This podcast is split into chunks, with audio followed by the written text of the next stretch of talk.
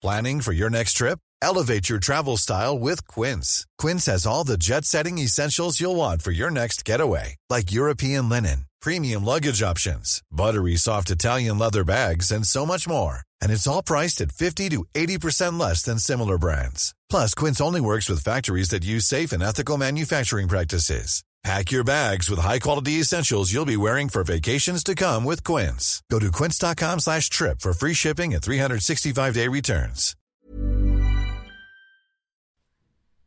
Se nourrir est la question fondamentale posée à l'humanité. Si l'Europe a vaincu la famine, plusieurs régions du monde demeurent sous tension. Les émeutes alimentaires sont toujours des facteurs de déstabilisation des régimes en place.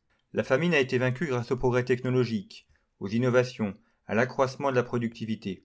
Les enjeux actuels sont de produire plus et de produire mieux, et de maîtriser les sciences du vivant et les biotechnologies. Une vingtaine de pays nourrissent le monde. Les transports et les infrastructures portuaires assurent le transit d'une grande partie des produits agricoles.